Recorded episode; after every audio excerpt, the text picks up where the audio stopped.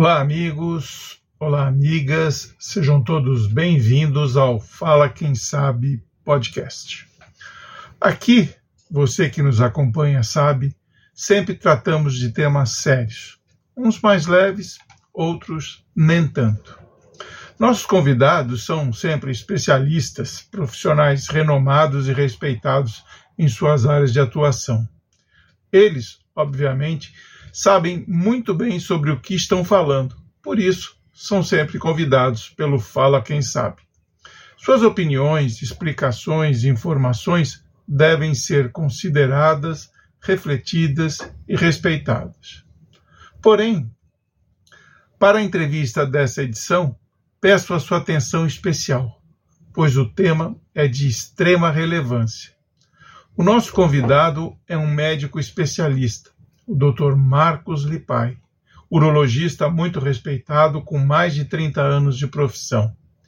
Ele é doutor em cirurgia pela Unifesp, titular em urologia pela Sociedade Brasileira de Urologia e membro correspondente da Associação Americana de Urologia.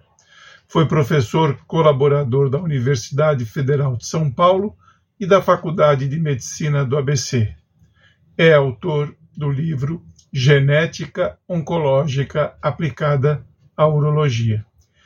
Eu o convidei para que viesse ao Fala Quem Sabe falar a respeito do Novembro Azul, que é um movimento mundial que acontece durante todo o mês de novembro para reforçar a importância do diagnóstico precoce do câncer de próstata. A doença é o segundo tipo de câncer mais comum entre os homens, atrás apenas do câncer de pele. Embora seja uma doença comum, por medo ou por desconhecimento, muitos homens preferem não conversar sobre este assunto. Nesse ponto, penso eu, a mulher pode ajudar e muito, se informando sobre o tema e conversando com o companheiro, marido, colega, irmão, etc. Nesse caso particular, a informação pode salvar vidas. Já vou deixar vocês com o Dr. Marco Lipai. Porém, antes peço o seu like para este vídeo e se você gosta das nossas entrevistas, compartilhe e assine o nosso canal. O seu apoio é importante para a manutenção do canal. Abraços e até a próxima sexta-feira com mais uma entrevista bastante interessante que eu tenho certeza que vai lhe agradar. Um abraço.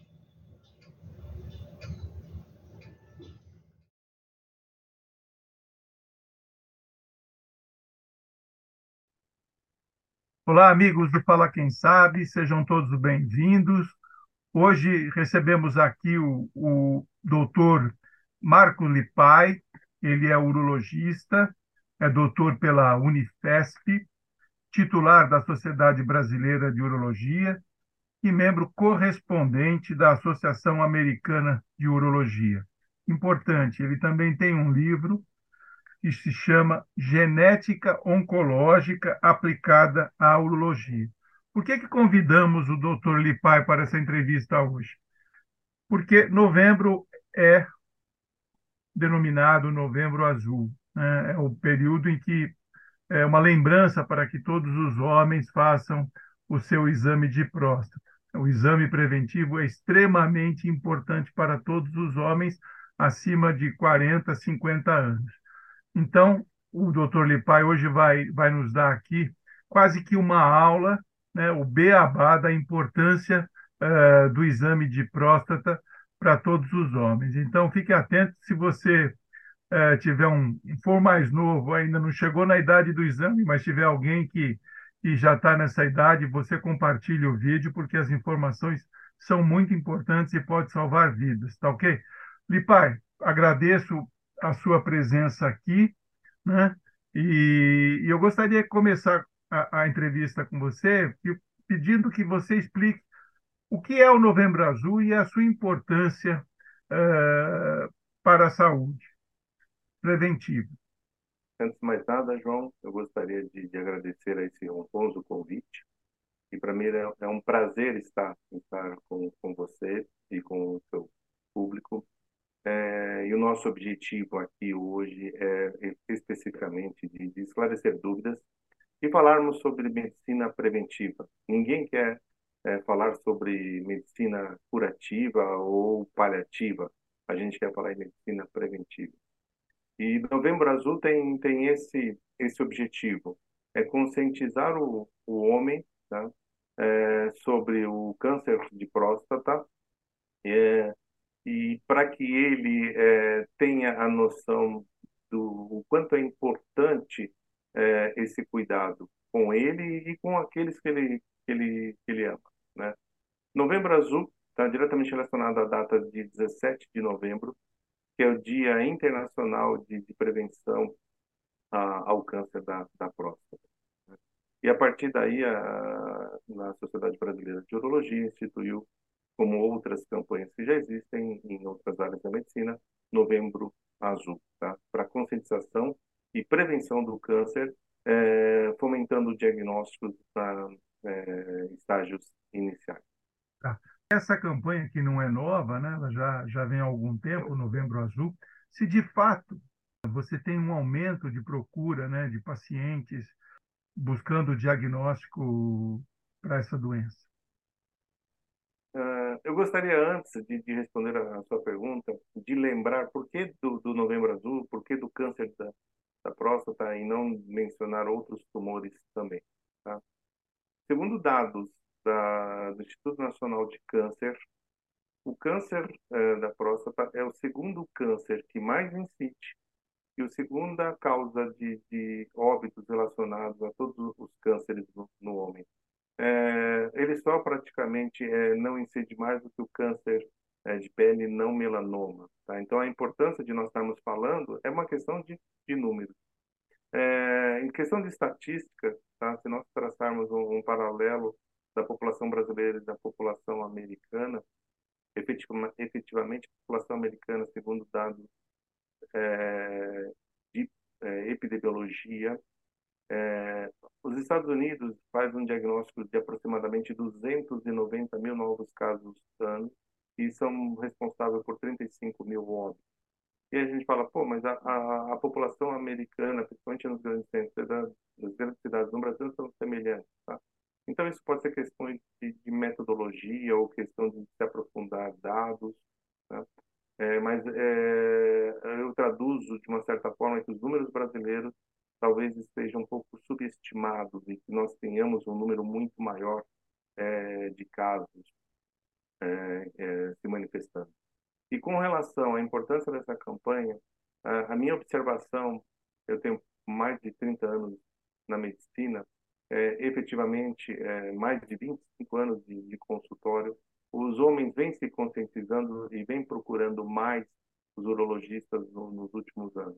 Não aquele número que nós desejamos para falar de prevenção é, em estágios iniciais, mas o homem vem procurando não só para câncer de próstata, mas para outras doenças é, urológicas. Por quê? Porque o homem também está é, envelhecendo, né? A população, a, a inversão da, da, pirâmide hoje, nós temos uma população é, com mais de 50, 60 anos de forma extremamente significativa. E a conscientização, acredito que é, é, vem é, mais pela, por questões conceituais dentro de casa, é, com, com sua mãe e sua é, esposa falando sobre a, a, importância da prevenção. Porque as mulheres começaram a prevenção câncer ginecológico e câncer é, de mama muito antes é, do que nós imaginamos. Desde a década de 50, 60, do, já no século passado, as mulheres já vêm se submetendo a exames periódicos e, e também a exames físicos que possam ser tão ou mais constrangedor do que os homens que eles colocam essa essa premissa que nós vamos falar daqui a pouquinho sobre o toque da próstata. Ah. O importante é que os homens estão procurando sim os urologistas em fases mais precoces.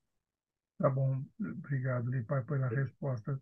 É, deixa eu te fazer uma outra pergunta aqui. É, o que é a próstata? Onde ela está localizada e qual a sua função?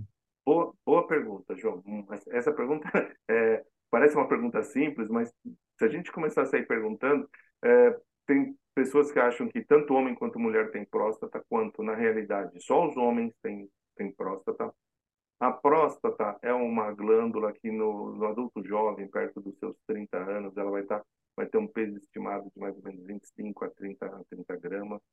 Se coloca abaixo da, da bexiga e na frente do reto, que é o canal por onde é, ocorrem as evacuações. Né?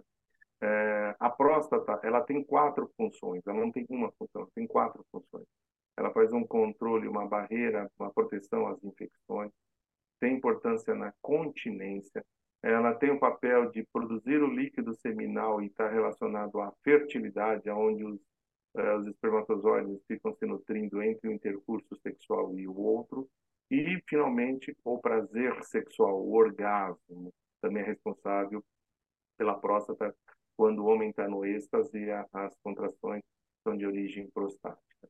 Então, lembrando, barreiras infecções, continência, reprodução e prazer sexual. Pouco importante, né? É. E o que é o câncer de próstata? Então, o câncer da, da próstata, como um, um, qualquer outro câncer, quando a gente fala de câncer, nós temos mais de 100 tipos deles. Nada mais é do que quando o, o tecido perde o seu controle é, de multiplicação e regeneração, ele passa a ter um crescimento desordenado, uma multiplicação desordenada, é, e efetivamente essas células começam a crescer e se espalhar inicialmente localmente e depois à distância. E como é feito o diagnóstico do câncer de próstata? O diagnóstico, ele, eu dividiria o diagnóstico em três partes.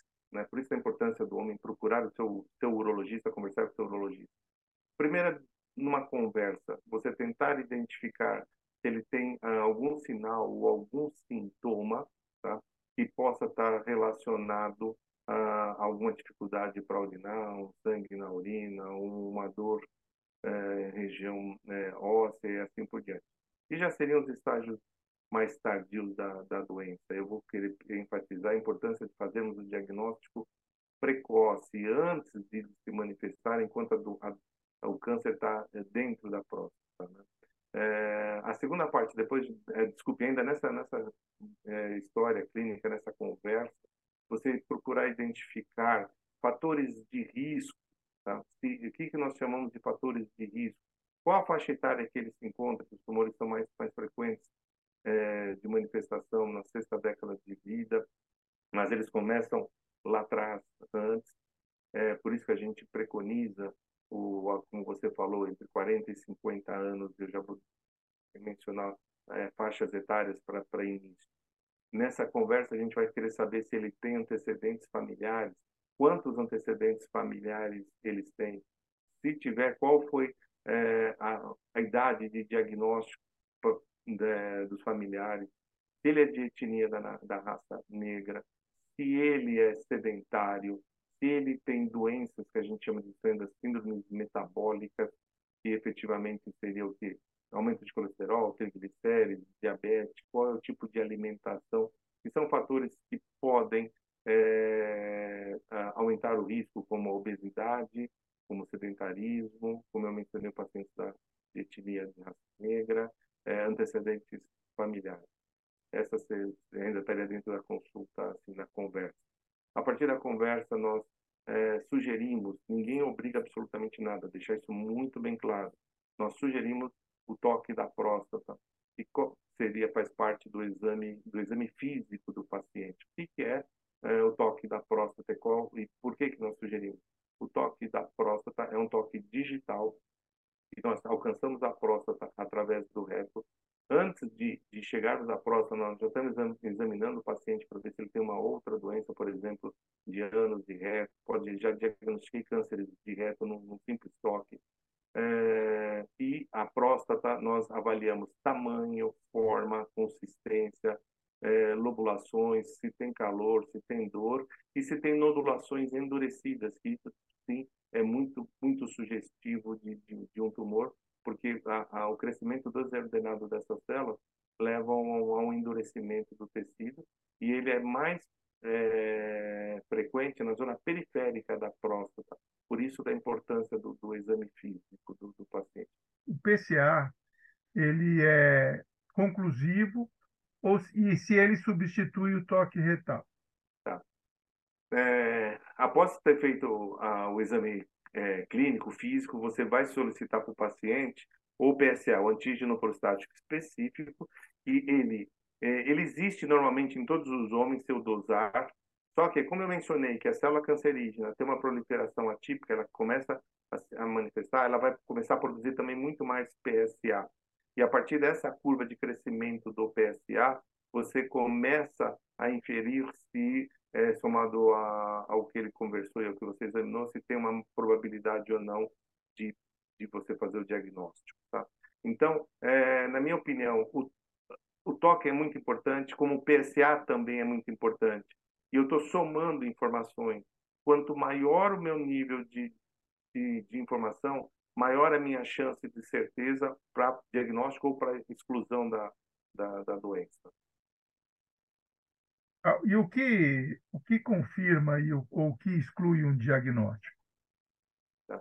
Então, se você tem um toque da próstata normal, se você tem um PSA é, com valores é, inicialmente, no, no, na primeira, no primeiro momento, você vai ter valores que nós chamamos de valores de corte, que tem laboratórios hoje que falam em 2,5 né, de, de, de nanogramas por decilitro, e efetivamente você pode acompanhar e manter com margens de segurança. Mas não quer dizer que o paciente que chega no teu consultório que tem um PSA aumentado, na faixa, por exemplo, de 4 a 10, que ele efetivamente eh, vai ter câncer. Tá? É, ele é um fator indicativo. Eu costumo dizer no primeiro momento que é uma luz amarela que se acende. Quando você tem dúvida no toque, quando você tem dúvida no, no PSA é, ou na somatória de ambos, você vai pedir a ressonância da próstata e essa ressonância é como se fosse nas mulheres uma, uma semelhante a uma mamografia que ela vai te determinar de áreas de maior ou menor probabilidade de doença, né? Eles classificam tecnicamente em cinco notas, classificado de Pirades, que vai de 1 a 5. 1 e 2 inconclusivo, é, o, é, melhor, 1 e 2 de baixo, baixo risco, o 3 inconclusivo, 4 e 5 alta probabilidade de você ter, ter um, um, tumor. Nessas condições, você sugere uma, uma biópsia de próstata. O indivíduo não, não foi diagnosticado com, com câncer esse diagnóstico ele, ele exclui a possibilidade dele vir a ter ou ele ainda deve repetir o exame anualmente? Não, não, não, não. Ele não exclui, tá? Como eu falei, a, o câncer de próstata ele pode manifestar a, a qualquer época da, da vida, principalmente depois do, do, do, da sexta década de vida, como eu já, já mencionei. O que se recomenda, e nós estamos falando de medicina preventiva, de fazer o diagnóstico antes de que o indivíduo tenha, tenha sintomas, né, é que ele procure o seu urologista uma vez por ano. Ou se ele tiver alguma dúvida no toque ou alguma dúvida no PSA, principalmente no PSA, que seja alguma coisa duvidosa, que ele antecipe uma, um novo exame de, de sangue, por exemplo, em seis meses, para que a gente acompanhe a velocidade de crescimento desse, desse PSA. Eu costumo dizer no consultório dos meus pacientes que nós somos meio cartesianos né, em algumas situações, onde eu vou começar a construir um gráfico de dispersão, ou seja, eu vou colocar os valores de PSA ao longo do tempo e vou ver qual é o como que essa curva ela vai se ela vai se comportar. Se ela se mantiver valores é, estáveis, você pode tranquilizar o paciente. Se ele tiver um crescimento, uma duplicação de valores num período curto de tempo, uma elevação mais frequente, é, você tem uma alta probabilidade de ter uma, uma doença em estágios iniciais. Né? Então, é, é importante o acompanhamento periódico. De pai, confirmado o diagnóstico, o indivíduo tem, de fato, câncer de próstata. Como se faz o tratamento? Uma vez confirmado o, o, diagnóstico, você vai estadiar essa doença. Essa doença ela pode estar em estágios iniciais, ela pode ser uma doença já que tem um certo risco, um risco moderado, ou uma doença de alto risco. Tá? Isso para doenças localizadas, tá? ou seja, quando a, a, o tumor ainda está dentro da próstata. E, ao mesmo tempo, você vai rastrear outros sítios para saber é, paciente se comporta, se apresenta naquele momento para você, se ele tem doença fora da próstata ou à distância, loco regional ou à distância. É, então, eu vou, vou é, ser um pouquinho mais acadêmico nesse sentido, de mencionar é, comentários falando sobre é, a doença em estágios iniciais. Tem, se você faz o diagnóstico em pacientes mais idosos, que tem uma perspectiva de, de vida maior do que 10 anos, mas que a doença se apresenta do ponto de vista de valores de PSA e do valor do ponto de vista é, histológico, ou seja, o que o patologista nos dá, nos dá de informação, falando se é uma célula mais agressiva ou menos agressiva, você pode até, em, situa em algumas situações muito específicas, muito particulares, deixar esse paciente em estágios é, de acompanhamento clínico, clínico, puro e simples. Você não indica nenhum tratamento mais agressivo, a não ser acompanhar esse, esse paciente. Tem toda uma sequência, tem todo é, um, critérios para você, você tem que colocar para o paciente e, e sugerir para ele que ele se enquadra nessa situação e que você pode acompanhar. Eu tenho pacientes nessas, nessas situações é, em que aceitam muito bem a, a opção de, de rigoroso, mas tem que ser rigoroso acompanhamento, tá? Isso é a primeira situação. Então, hoje o câncer de próstata, você fala, todo mundo é tratado de forma é, cirúrgica ou outras modalidades? Não, existe uma, uma, alguma parcela de pacientes que se apresentam com, com doença, assim, ainda estágios muito, muito leves de agressividade que dá para você, pura e simplesmente, acompanhar. Mas aqueles pacientes que já têm um grau de agressividade histológica, ou seja, a, a, biologia que nós chamamos, a biologia do tumor, ou seja, o quanto esse tumor se mostra agressivo, você em estágios iniciais vai propor para ele um, um, um, doença localizada, você vai tratar, pra, vai sugerir para ele é, duas modalidades de tratamento: cirúrgica né, ou radioterapia. Na minha opinião, os tratamentos cirúrgicos sempre têm melhores resultados é, isso somado a dados de literatura, é, é, que é, quando eu os comparo com, com, a radio, com a radioterapia. Tá? E a radioterapia eu posso guardar e usar lá na frente como resgate, se necessário for, se a doença evoluir. Tá? Então, a modalidade, a modalidade é, cirúrgica, na minha opinião, hoje, é a melhor forma de tratamento para doenças localizadas.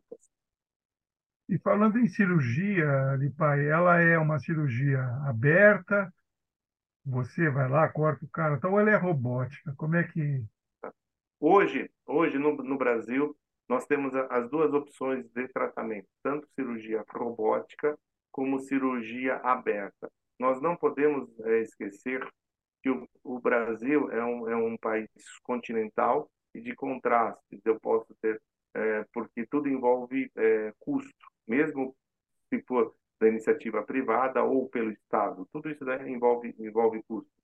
Então, se nós considerarmos que o Brasil tem é, excelentes médicos, muito bem, urologistas muito bem preparados em, em todos os territórios nacionais, nacional, é, efetivamente, é, se ele tiver expertise na doença e se ele tiver expertise na cirurgia robótica ou na cirurgia aberta, os resultados finais são, são comparáveis do ponto de vista quando a gente está falando de tratamento oncológico, visando sempre é, cura e é, os menores riscos para o paciente. É, hoje, com o advento da cirurgia robótica, a cirurgia robótica, quando comparada à, à cirurgia aberta, na minha opinião, ela, ela tem vários fatores que ela favorece é uma recuperação mais rápida, ela consegue ampliar o, o campo cirúrgico, eu consigo ter uma, uma, uma, um menor risco sobre tecidos, preservando estruturas nobres, como o feixe vasculo nervoso, que tem, tem muito a ver com a, a, a ereção do paciente, e bem como a preservação também de, de músculos, que eh, tem resultado final na, na continência. Então, eu já estou respondendo que a cirurgia ela pode ter é, alguns riscos, mas esses riscos são minimizados com a expertise do, do profissional que está indicando. Ele tem, quando ele indica uma, uma conduta, ele tem que ter um profundo conhecimento. Todas as cirurgias podem ser feitas uh, por robô, por exemplo, né, o uso da robótica, ou em alguns casos não é possível? Não, o, o robô, ele no, no, nos propicia, ele, no, ele no, oferece é, uma gama de, de, de opções é, extremamente significativas. Então, é, se eu tiver um campo cirúrgico em condições que me, me permitam é, eu é, individualizar as estruturas anatômicas de forma precisa, eu vou conseguir fazer a cirurgia robótica como cirurgia aberta. É, o problema é isso, né, em estágios iniciais, 100% das vezes a gente faz. O problema é que tem algumas situações em que se o tumor de, é, alcançou tal volume que praticamente ele, é, ele invade outras estruturas nobres, é quase que impossível você ter um, um campo, uma margem cirúrgica e você não vai submeter o paciente a, a, um, a um procedimento e que ele não vai trazer um benefício para ele. Você vai lançar mão de outras de outras é, opções terapêuticas visando qualidade de vida. Então, dependendo da situação, a, a cirurgia robótica ela apresenta um resultado mais interessante para o paciente. Na minha, na minha, na minha observação, na minha vivência, na minha experiência, ainda mais eu que venho, do, como eu falei, eu tenho mais de 30 anos de, de medicina e mais de 25 de, de, de urologia, é, efetivamente eu acompanhei, eu comecei a fazer é, cirurgia, cirurgias abertas. Né? Ah, ah, nos últimos 30 anos, houve um avanço muito significativo, na, não só na medicina, mas principalmente na, na urologia. A cirurgia robótica iniciou em cirurgias para a abordagem especificamente do, do câncer de próstata. Historicamente, a gente sabe disso na Alemanha. Então, é, o, o boom de doenças, o boom que nós temos hoje de, de procedimentos minimamente invasivos, é, traz uma, um, um, grau de, é, de resolutibilidade extremamente significativo, extremamente elevado, que é confortável tanto para o médico quanto para o paciente. O paciente passou pela cirurgia, em tese o problema no momentâneo deve ter sido resolvido, mas é necessário um acompanhamento, ou seja, o câncer pode voltar? Sim, sim. Isso é orientado, nós orientamos o paciente e quando nós fazemos o diagnóstico e nós instituímos o tratamento, ele vai fazer um acompanhamento semestral por pelo menos 10 anos. Pelo menos 10 anos. E eu não gosto de, de, de, de falar é, em tempos. Ah, passou 10 anos, eu tô, tô livre da doença. Tá? Eu já tive é, algumas experiências, pacientes com mais tempo do que uma década manifestaram a doença lá na frente. Então, por que isso? Porque nós estamos fazendo cada vez mais o diagnóstico precoce em pacientes mais jovens, em doenças é, inicialmente é, estágios bem iniciais, e ele vai viver mais. Né? Então, o paciente hoje vai viver 80, 90 anos tranquilamente, se ele for zeloso. Então, é, e considerando que o câncer é uma doença de múltiplos passos, e quem estuda um pouquinho, estuda um pouquinho de genética tem esse conhecimento, porque está relacionado à sua, à sua herança genética e ao, aos fatores de exposição ao longo da vida, ele tem que sim é, ficar acompanhando. Eu, recentemente, tive um paciente é, com mais de 10 anos de, de, câncer de próstata. Não fui eu quem, quem o operei, ele veio de um outro serviço é, de referência aqui na cidade de São Paulo, é, com uma doença é, localmente avançada, ela já tinha ah, outros gânglios. E é aquilo que eu estava falando da, da, da, tecnologia. Nós conseguimos demarcar, a, a partir de um exame chamado PET-CT, nós conseguimos identificar onde estava o foco do, do tumor metastático, nós conseguimos demarcar esse, esse, esse ponto guiado por tomografia e fomos com o, robô fazer a, a retirada dessa, dessa área doente do, do paciente, ou seja, são, são, do, é, são tratamentos, são condutas é, de alta é, assertividade, porque você está efetivamente identificando o foco de metástase precoce e está removendo e complementa-se outros tratamentos, se necessário for, com, com o resultado do que vem da, da na patologia da, da, da análise desse material que metastático que você identificou. Isso pacientes que, por exemplo, operaram por volta de, de 65 anos, foi o caso desse senhor, que hoje ele está perto de 80 anos, e tem uma perspectiva de vida de mais de 10, então é uma pessoa extremamente saudável. Então, as condutas não são pura e simplesmente, ah, achou, vamos fazer. Você leva em consideração o que eu mencionei, qualidade de vida. Né? Tá, você já passou, mencionou, Ampassan, assim, o, o sobre a, a incontinência urinária, né? Eu queria que você falasse um pouquinho mais a respeito, tanto da possibilidade da incontinência urinária e também da disfunção erétil, né? Que esses são os grandes temores do, do, do, do homem, né? Isso. É o que a gente fala para o paciente, que nós estamos diante do... Quando ele se apresenta com o diagnóstico, nós colocamos as condutas, nós é, mencionamos que ah, as... Eu, não, eu não sei se eu chamaria isso de, de complicações mas são, são riscos que o paciente efetivamente vai ser, vai ser submetido. Por isso que eu falo da expertise do, do profissional, de ele ter o domínio sobre, sobre a técnica que ele está tá utilizando. É, você, na história clínica, você já é, identifica se esse paciente tem um problema de micção, que às vezes a próstata já está aumentada de tamanho, e o problema não é só você olhar a próstata como continência. Você tem que olhar também a bexiga, porque a bexiga tem a função de encher, armazenar e esvaziar. Se esse paciente fez com que essa bexiga eh, trabalhasse sobre, sobre alta pressão ao longo da vida, as fibras musculares dela vão também ter eh, ocorrido algum dano, ao envelhecimento inerente da, da, da, dos órgãos. Né? É, pra, e você soma se esse paciente tem ou não comorbidade, se ele é um diabético, se ele é um hipertenso, e efetivamente não só os danos causados, por exemplo, no diabetes, de uma neuropatia diabética, ou seja, uma doença sobre o nervo específico daquele órgão secundário a, a, uma, a um diabetes compensado por, por algum período de tempo, né? É, que levou a um dano. O que, que eu quero dizer com isso?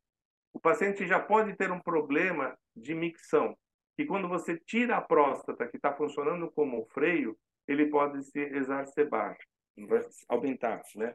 Então, a, a continência você vai, vai colocar para o paciente que é, existe esse risco. Mas, como eu falei, hoje, com o advento da, da cirurgia robótica, você minimiza de forma é, extremamente significativa. É, eu costumo dizer que de números globais, gerais, sem especificar o paciente, esses riscos hoje são menores do que da ordem de, de 5%, que é algo é, muito, é, muito pequeno. E, e a continência não é aquele indivíduo, para nós, que fica molhando a roupa sem ele ter o controle. Não. A gente já considera incontinência aquele paciente que está tá tossindo, está levantando, está explorando, está perdendo urina e isso altera a qualidade de vida porque pode gerar um constrangimento. Então, às vezes, perder um pouco de urina para nós já é extremamente significativo por esse motivo que eu justifiquei. Isso é da, da incontinência. Mesmo assim, os números são pequenos. E quando elas ocorrem, nós temos nós temos é, algumas formas de tratamento, até alguns dispositivos para controle de incontinência urinária são implantáveis. Isso já, já existe. Com relação à disfunção erétil, a disfunção erétil hoje, se nós esquecermos um pouquinho o câncer de próstata e falarmos sobre a disfunção erétil de forma é, mais ampla, 50% dos homens depois dos 40 anos já apresentam algum tipo de disfunção erétil, seja de, de sustentação, é, de penetração, de orgasmo, de libido. Então passa a ser um pouquinho mais complexo, porque hoje a disfunção erétil também é um marcador para outras doenças, principalmente doenças cardiovasculares.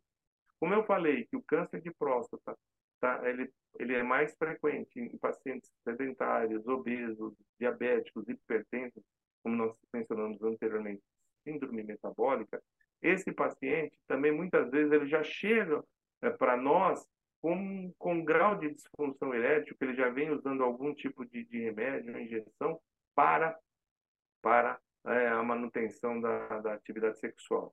E quando você vai trabalhar do ponto de vista cirúrgico, você vai tá? É, eu nem falo em, em, lesão, não é, não é nem isso. Só o fato de você manipular as estruturas que eu chamei do feixe vascular nervoso, você pode potencializar o risco, tá? aumentando, por ser uma cirurgia pélvica, aumentando o risco é, efetivo de, de chance de, de intensificar uma disfunção erétil. Ou aquele paciente que tem um grau de ansiedade, um grau de, de, de desconforto psicológico e que ele vai já entrar falando que efetivamente é, ele vai ter um grau de disfunção erétil. Mas aí o problema dele não é um problema anatômico, é um problema psicológico. Então, que a gente também tem que mencionar para tirar isso, essa barreira da frente, eu até brinco com os pacientes falam sexo, você começa na cabeça, vem a imaginação e depois vem a ereção. Não é o contrário, não é uma ereção e depois vem a vontade. Então, a, o estímulo sexual é meio complexo. O estímulo sexual começa na parte frontal do cérebro, na região cortical, onde está a memória. E, é, e aí ele vai querer lembrar dos seus 17 anos e ninguém joga bola né, aos 50 como jogava aos 17, né? Com certeza. Então, e isso também é importante. Então, a, a possibilidade de ele manifestar, um, caso ele já tenha um grau de, de disfunção erétil, eu costumo dizer que é maior da ordem de 50% ou 60%. Mas também tem formas de nós tratarmos e efetivamente é, contornarmos essa situação. Se vale, se vale a pena, essa semana para mim foi muito gratificante. Eu tive a oportunidade de retorno de dois pacientes que o mês passado nós operamos de câncer de próstata com diagnóstico antes dos 60 anos. Um deles já tendo feito cirurgia para desobstrução da próstata, aumenta o risco de, de complicações. Esses dois pacientes é, que, eu, que eu os atendi na, a, é, ainda esta semana, é, eles estão praticamente 40 dias de cirurgia, eles estão continentes e tendo ereção. Então, isso para nós é muito gratificante e serve como, como exemplo, porque você tem que começar o, o tratamento muito antes de você é, fazê-lo o ato cirúrgico. Né? No consultório, você conscientiza o paciente dos seus riscos, você o tranquiliza e os resultados são, são bastante satisfatórios, graças a Deus. Olha, pai, eu acho que a gente cobriu bem, né? É, em termos, você foi até bastante didático, eu acho que qualquer pessoa pode, assistindo é, ou ouvindo a sua fala, você vai ter uma noção exata do que você está falando e, e, de alguma forma, é, se cuidar melhor. Né? É, eu acho que a gente cobriu bem. Você tem alguma mensagem a mais para passar que você acha que é importante para alertar o eu gostaria, pessoal? Eu gostaria de, de, gostaria de resumir, eu gostaria de resumir, João, uh, o que nós o que nós falamos. Fique à vontade. Uh, a todos os homens né, que têm próstata, né? Então não, não, não se enquadra as mulheres. Todos a todos aqueles que têm próstata, né? efetivamente que tem é, uma chance de risco maior, como eu já mencionei, pacientes diabéticos, hipertensos, obesos, sedentários, que têm antecedentes é, na família e que têm uma, uma etnia de raça negra, que comece a, a investigação, se for esse o seu desejo, a partir dos 40 anos. Aqueles que, que estão exclusos dessa situação pode ter uma chance a mais de começar de perto dos 45 anos, mas não mais do que isso daí. Então, o intervalo ideal entre você procurar o seu médico é entre 40 e 45 anos. Discutir com o seu urologista todas essas causas tá? é, efetivas, não só de, de doenças, é, especificamente do câncer da próstata, mas outras doenças que o urologista é capaz de diagnosticar. Tá?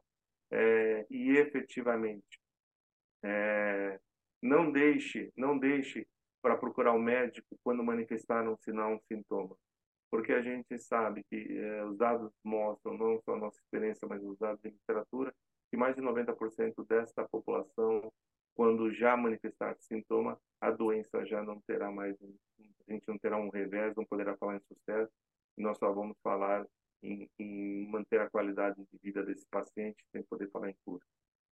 Qual é o mínimo de tempo, de intervalo de tempo que o homem deve buscar é, o urologista para fazer o seu exame de, de próstata?